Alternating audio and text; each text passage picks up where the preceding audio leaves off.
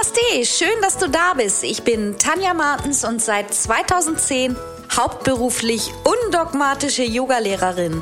Willkommen zu einer neuen Podcast-Folge von Sekt oder Yoga. Mach auch du Yoga zu deiner Lebensphilosophie.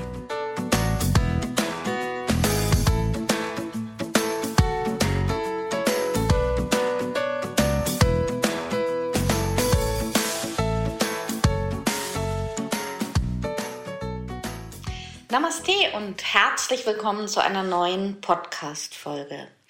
Ja, es ist die 80. Folge mit dem Titel Aura Energie und du bist mehr als man sieht. Und ähm, ja, einige wissen, dass ich plane meine Podcasts immer länger im Voraus. Wir haben sowas wie einen Redaktionsplan und planen die Themen im Voraus. Und ja, nun ist letzte Woche meine Mutter verstorben nach langer, langer, langer Krankheit.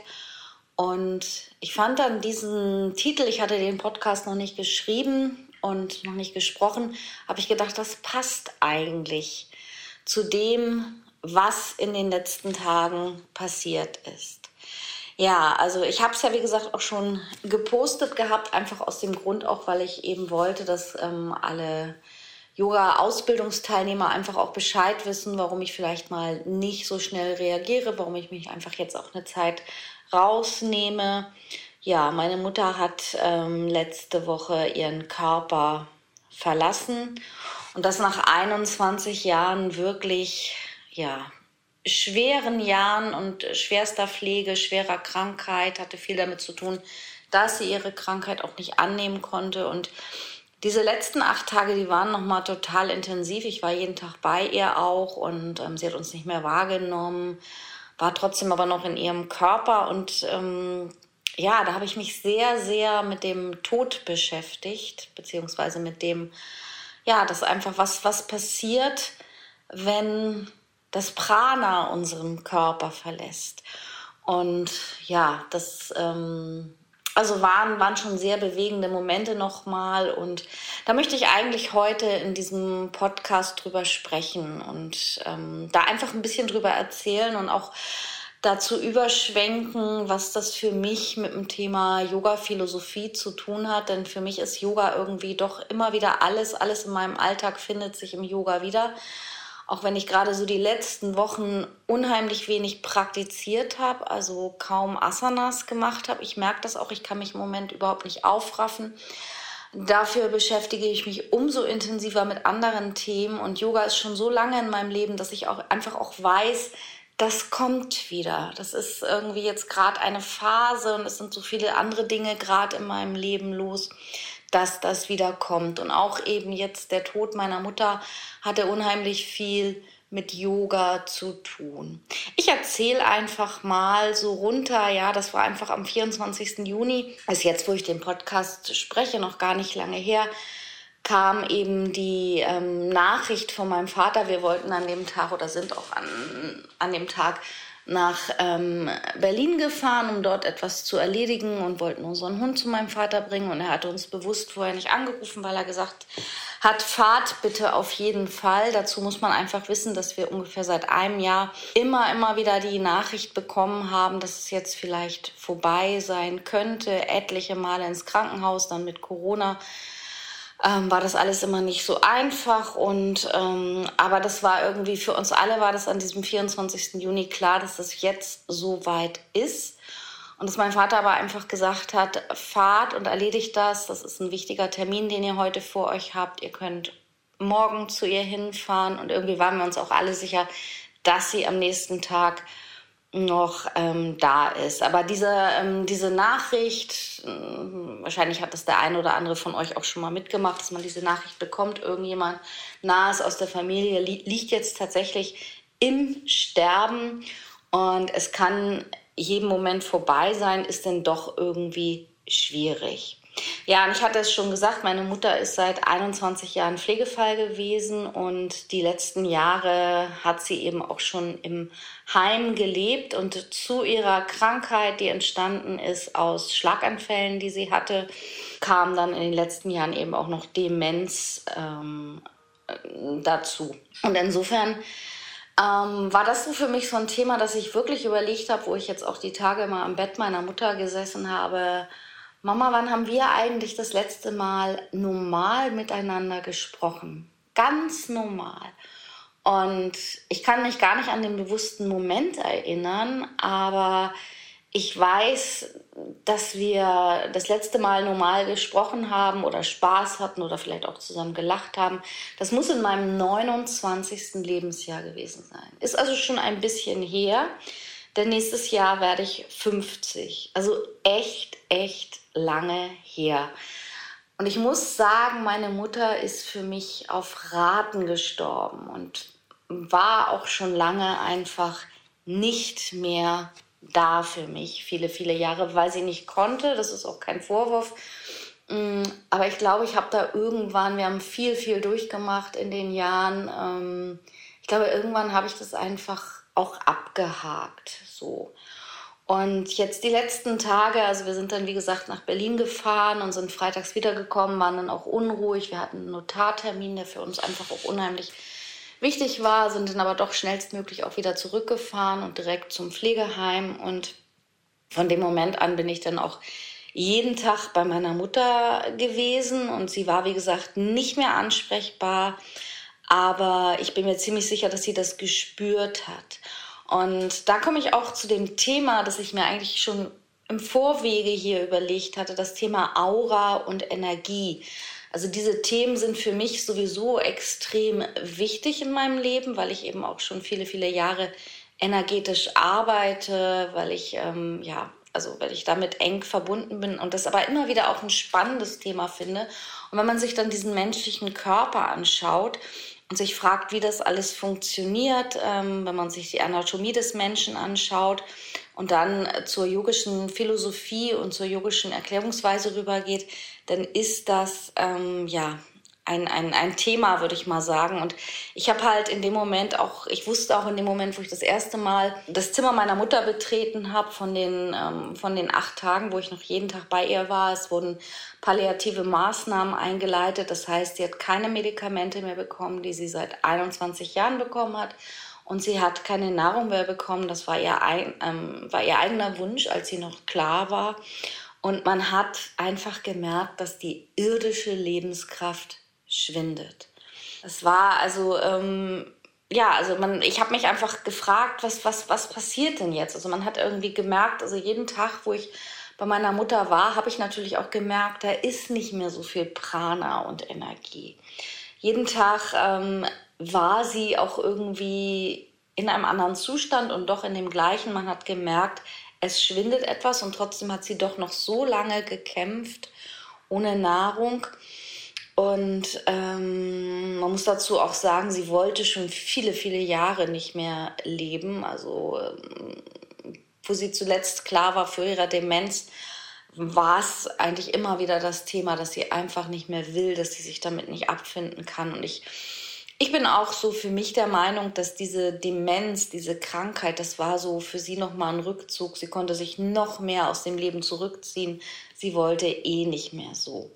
Ja, und insofern haben wir natürlich alle auch schon gemerkt, ähm, dass die Lebensenergie über Jahre immer, immer mehr verschwunden ist. Und ich habe dann einfach dann auch so gedacht, kann ich eigentlich die Aura meiner, meiner Mutter jetzt noch irgendwie spüren, dass sie irgendwie da ist. Sie als Mensch, der sie ist oder der sie mal war.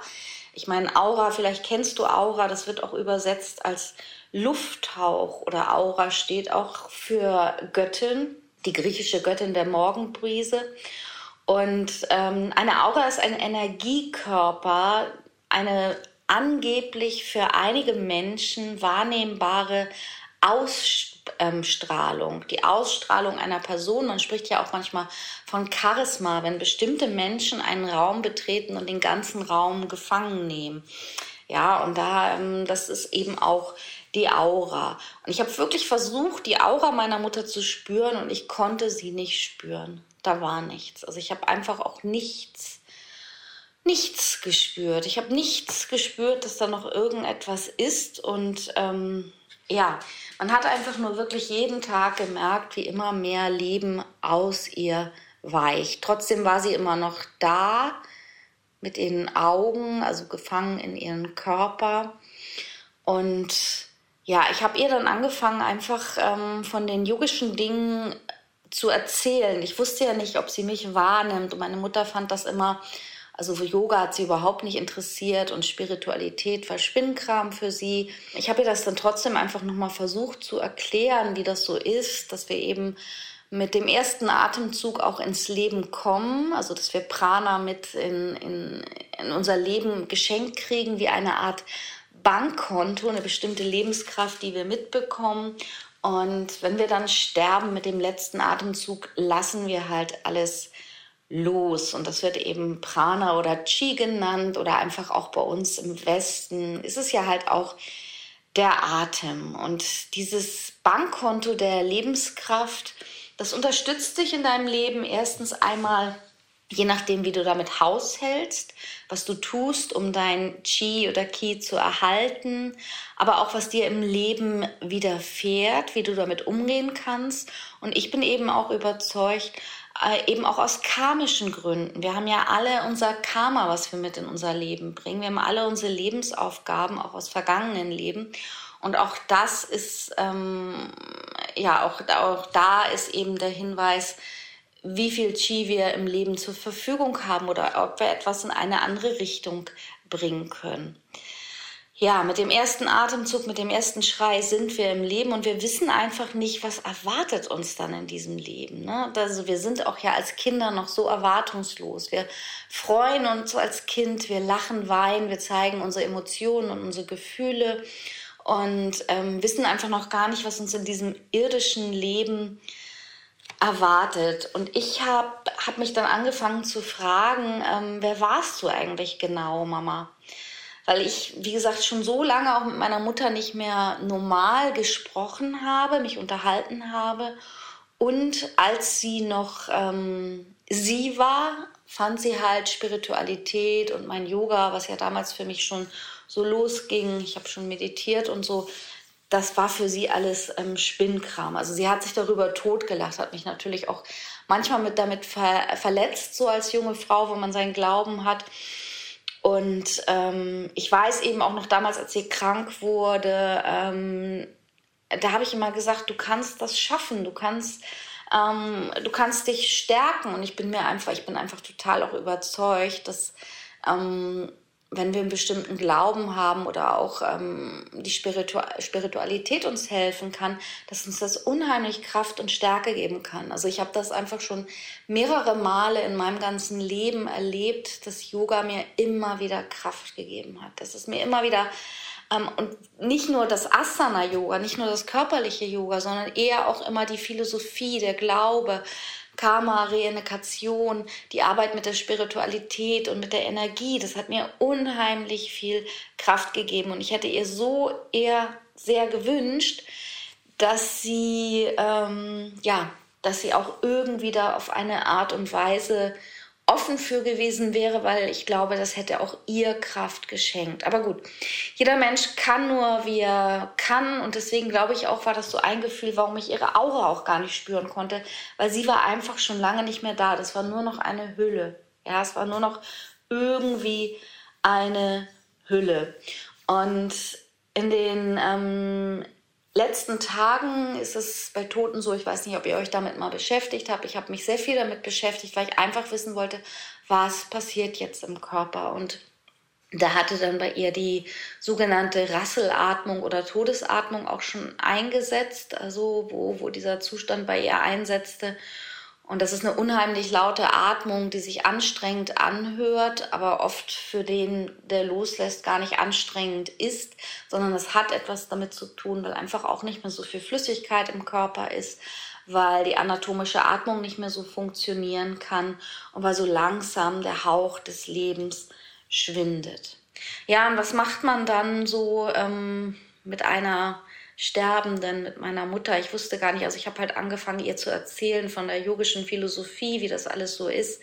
Ich habe ihr das Om Triambakam ähm, vorgesungen. Ich habe ihr erklärt, dass dieses Mantra, was ein Mantra ist, dass, dass jedem Menschen auf der irdischen oder auch auf der energetischen Reise helfen kann, gut anzukommen, dass sie keine Angst haben muss, dass sie eine mühelose und sichere Heiserahmen haben wird. Und ich habe immer wieder dieses Om Triambakam gesungen oder ich habe auch die Version von Janine Devi angemacht und finde das einfach, ja, dieses Mantra hat mir schon so oft im Leben auch geholfen. Also ich singe das ja auch mal oft im Auto oder als von meinem Lebenspartner, der Bruder vor ein paar Jahren ähm, im Sterben lag, da habe ich das auch immer innerlich rezidiert. Und da waren wir auch gerade im Urlaub und kurz danach kam dann die Nachricht, dass er gegangen ist. Also es ist schon sehr, mm, ich glaube einfach, dass es helfen kann, loszulassen. Om Triambakam Yajamahe Sugandhim Pushti Vadanam Urvakam Bandanam Metyur Mukshya Mam Ritat. Und da gibt es natürlich ganz viele Übersetzungen, wie für viele Mantras, aber es ist eine der Übersetzungen ist wohl, dass wir Shiva, ähm, den, den, den, ähm, den Gott Shiva einfach auch, der auch als Zerstörer bekannt ist, verehren. Und Shiva ist steht nicht nur für Zerstörung, sondern er steht auch für Neubeginn. Das heißt, in dem Moment, wo wir sterben und aus dem yogischen Glauben geht zwar etwas zu Ende, aber wenn wir daran glauben, fängt auch etwas Neues an. Und ähm, dass Shiva uns auf dieser Reise uns vom Tod befreit, uns Reife und Lehre schenkt und dadurch Unsterblichkeit erlangen das ist so auch eine der groben Übersetzungen, die es für dieses Mantra gibt. Es gibt unzählige, also das weiß ich. Ähm, wird sicherlich einer sagen, ja, aber ich habe das so gehört, ich habe das so gehört. Ich weiß das auch, aber für mich ist das die passende und schöne Übersetzung, so wie es ist und ähm, ja, passte für mich irgendwie. Ja, und ich wollte einfach auch, dass meine Mutter ihr letztes Prana dafür verwendet, loszulassen. Ich habe immer wieder gesagt, Mama, lass los, versuch dir selber zu verzeihen, allen Menschen zu verzeihen, versuch in Frieden zu gehen. Ich weiß, dass sie immer wieder damit gehadert hat, mit diesem, was habe ich verbrochen? Warum ist mir das passiert? Warum habe ich Schlaganfälle gehabt? Warum war ich danach nicht wieder hundertprozentig? Was habe ich getan? Das war so ihr Ansatz. Und ich konnte da mit ihr auch nicht drüber reden, dass ich gesagt habe, Mama, ähm, so zum Beispiel ähm, die Luise Hay und ich glaube auch der Rüdiger Dahlke, die haben ja auch so Bücher geschrieben, wo man Krankheiten auch als Weg sehen kann. Sicherlich ist es leicht gesagt, wenn man selber gesund ist.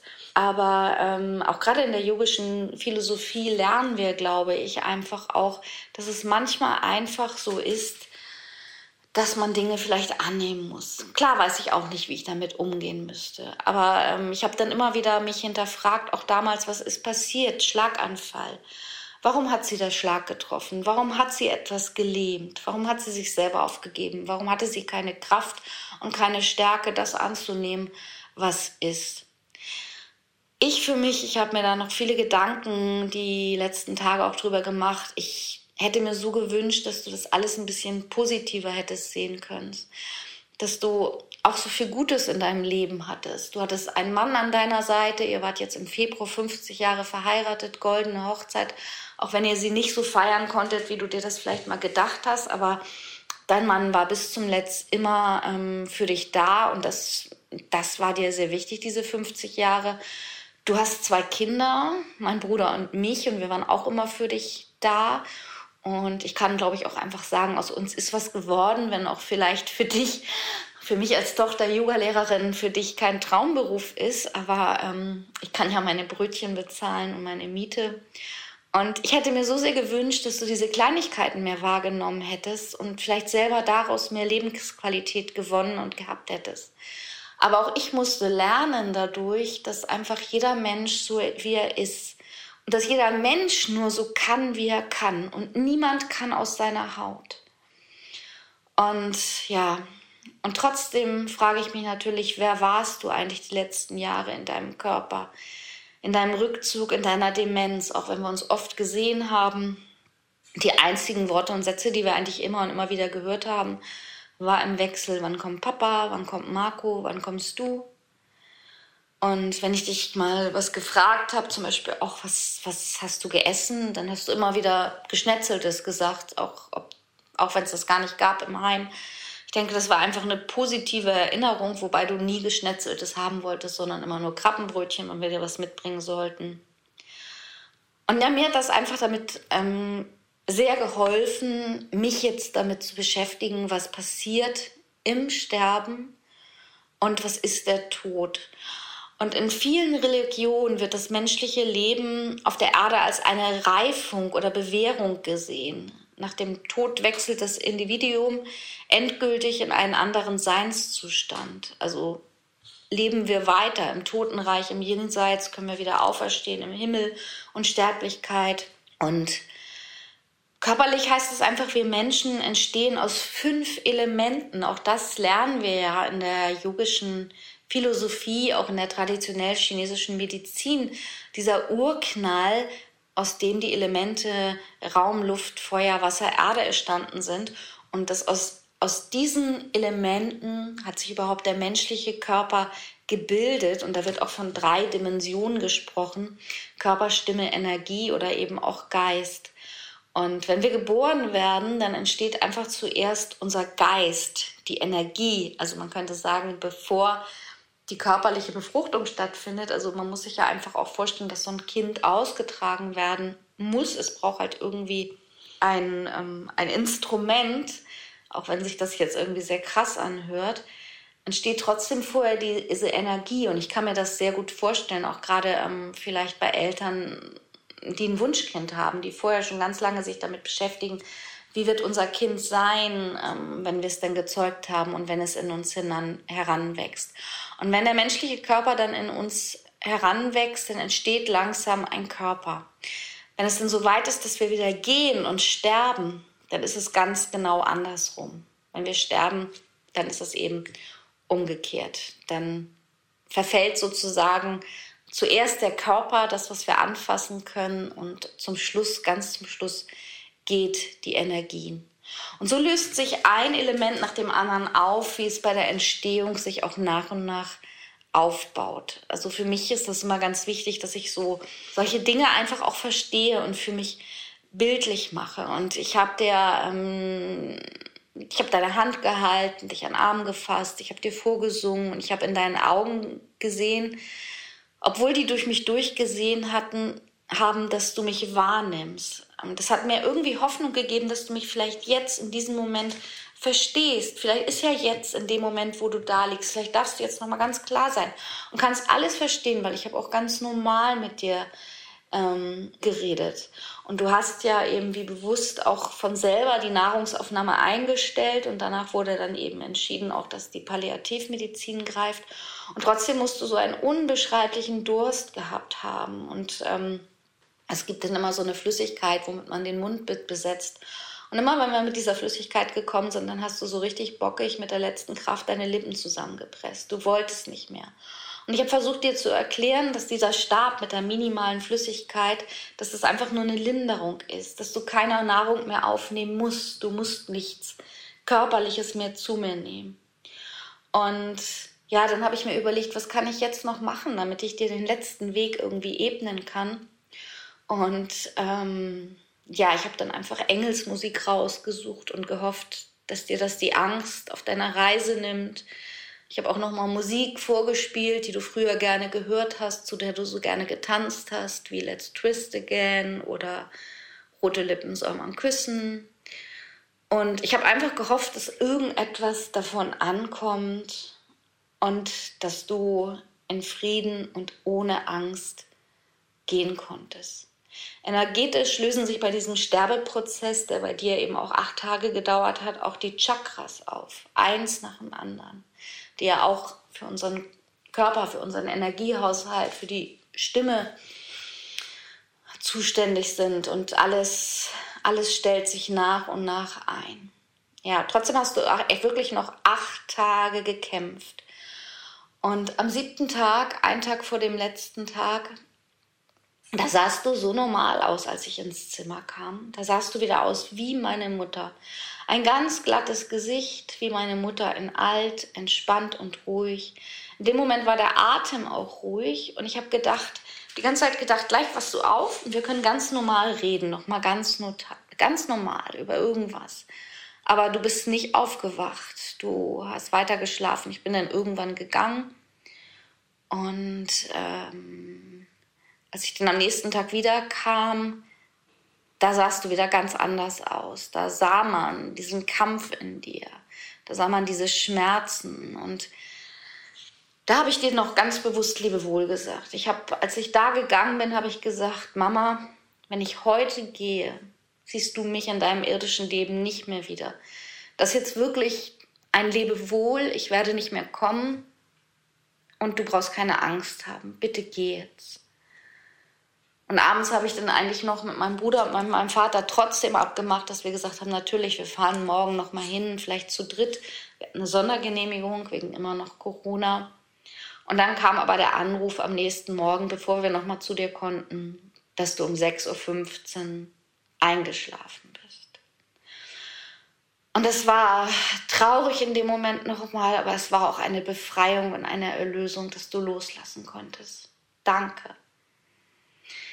Ich wünsche dir wirklich eine gute Reise, Mama. Ich wünsche dir im nächsten Leben, dass du das Leben bekommst und leben kannst, was du dir wünschst und dass das länger und fröhlicher ist.